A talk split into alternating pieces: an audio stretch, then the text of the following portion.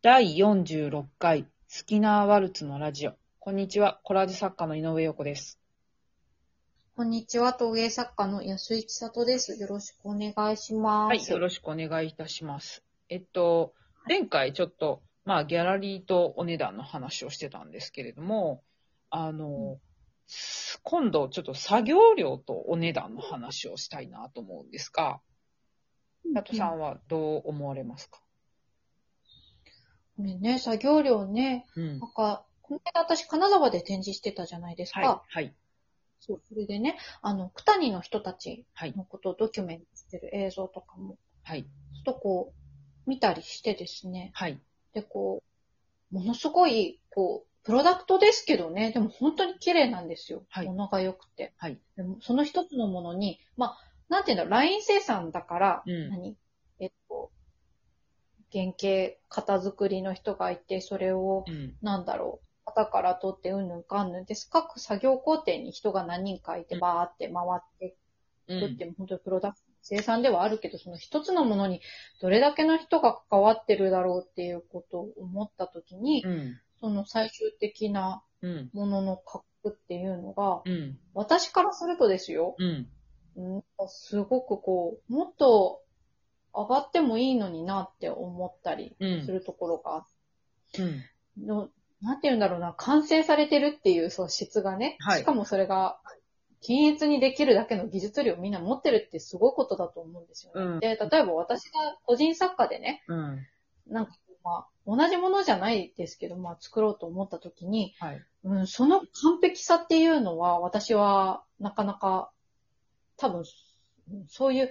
なんて言えばいいのかな、欠点が全く見えないような完璧な仕上げっていうのは、私はそんなに得意ではないんですよ。はい、ただ、その、ひ一人の作家が最初から最後まで、うん、お自分の工房から出て、うん、ギャラリーとかまで置くっていうところまで自分が全工程関わる中でいろんな思いを込める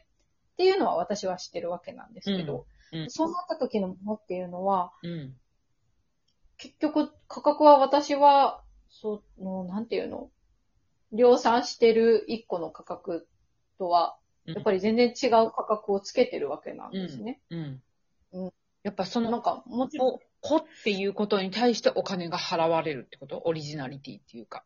そうね、っていうところで、うん。もう私自身がやっぱり納得いかないから、あんまり下げて設定したときに、具体的な金額は今は言わないですけど、だからこれぐらいは私はこれだけの時間思いかけたから、はい。っていうので、私は割と価格をつけがちなんですけど、はいそう、なんか、でも果たしてそれ本当にそうなのか、自分がつける価格に対してですね、はい。思ったり。でも、ある人からすると、はい。いや、なんか、安井さんの値段の付け方中途半端だよとか、中途半端っていうのは何に対して言ってるの？えっとね、だから、その個人作家の価格にしてはっていうところなんじゃないですかね。あこの中途ならもっとパンって上げちゃえばとか、はい。だ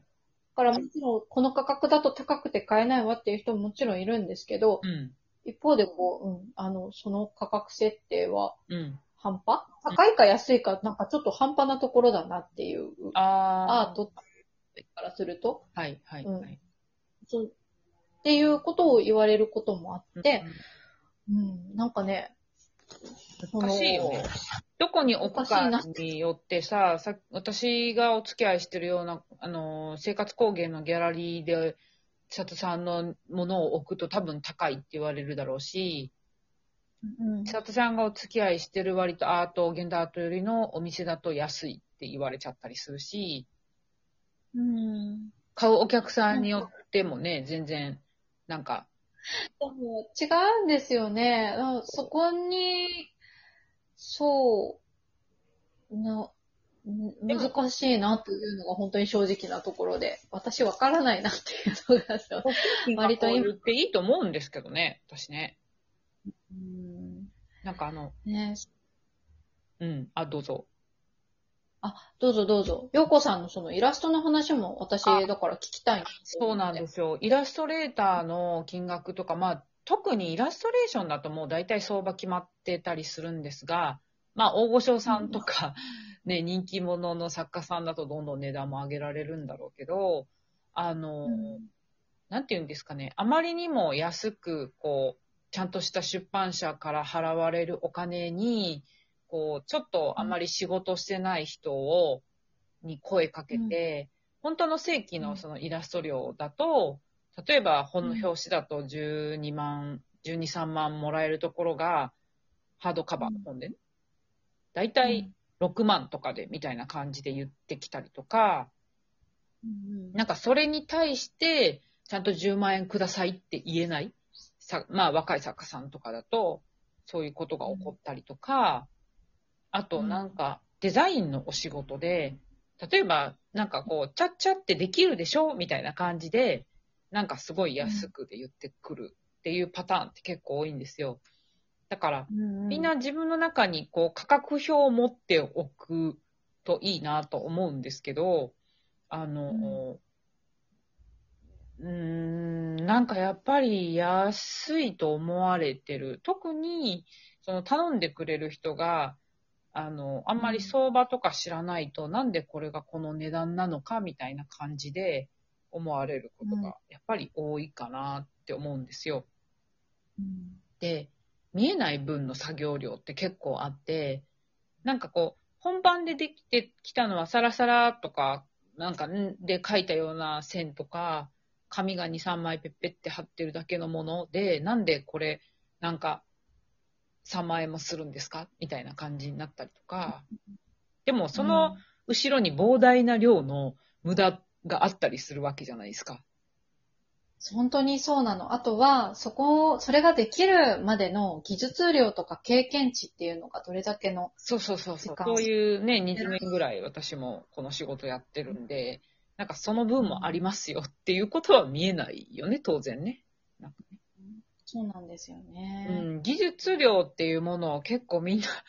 当然見ないから、まあ表面に出てきたもので、え、これで紙ペッペって貼ってるだけなのに3万円なんですかみたいな風に思われることはあると思う。あ、それね、あの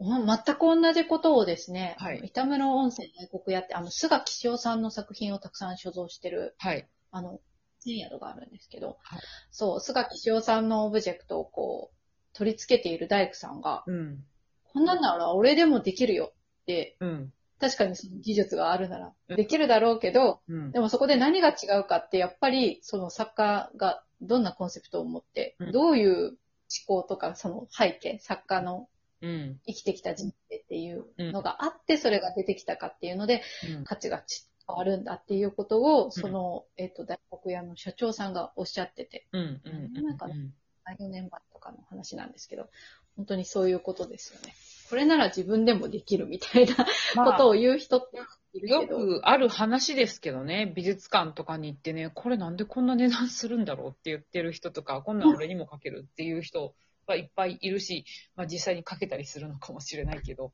なんかあの、そこは、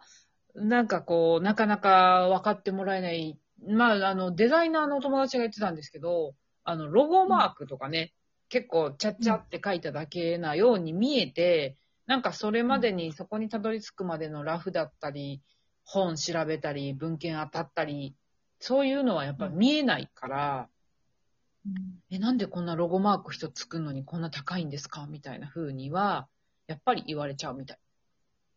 ああもうね、ものすごい大事だって言いますけどね、企業。そう、企業のシンボルだから、ここれはすごい高いものだったりするし、ずっと使えるし、なんか、そのための一つの単純にサラサラって書いたようなものでも、どうしてこの丸じゃないといけないのかとかっていうのには、そうやって文献当たったりしてる時間も含まれてるから、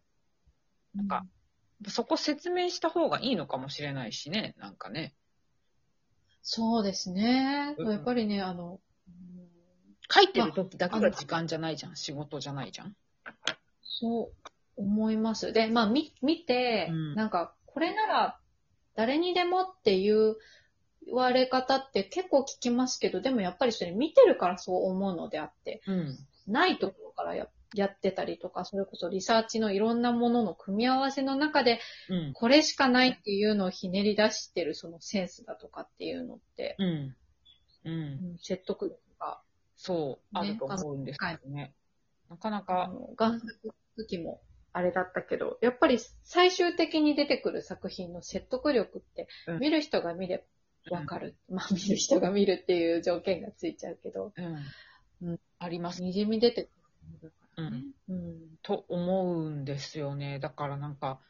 ね、ぼったくりだと思わないでほしいなと思う。よく。ねそうですよね。なんうん。か、でもシビアですよね。お値段っていうのはなかなか、あの、ね、まあ、フリーで仕事してるとさ、今月100万円儲かったとしても来月0円かもしれないじゃないですか。本当にその波がね、それが自然だと思っておくしかないですよね。その不安定量に耐えてるマインド量もあるんだぜって思うよね。ね、そういえばそうだ。私あんまりそこ換算してないですけど、うんそれは本当に、いやー、安定しててね、ぼーっとして仕事しててもね、なんかお金入ってくるね。まあ、これ今そんなサラリーマンとか OL さんなかなかそんなんでお金入ってこないんだろうけれども、なんか、ぼやっとしててもお給料もらえる人たちとは違うんだぜっていうのもある、私はね。嫌が飛んできそうですけど、そんなこと言ったらどこいや、もちちろんね、みんなぼやっとしてるわけじゃないと思いますよ。一生懸命働いてると思うけれども、なんか、なんていうの、頑張ってもサボっても、一応なんか、クビにならない限りはお給料入ってくるわけじゃないですか。誰かが誰かの仕事を負担してたとしても。そうね他は絶対そんなことありえないからね。仕事しないと0円だから。うん、その覚悟を持って生きてるっていう自負は確かに。うん、みんなあると思うけどね。あ、もう終わりですあね。はい。はい。ではでは、今日もありがとうございました。また次回。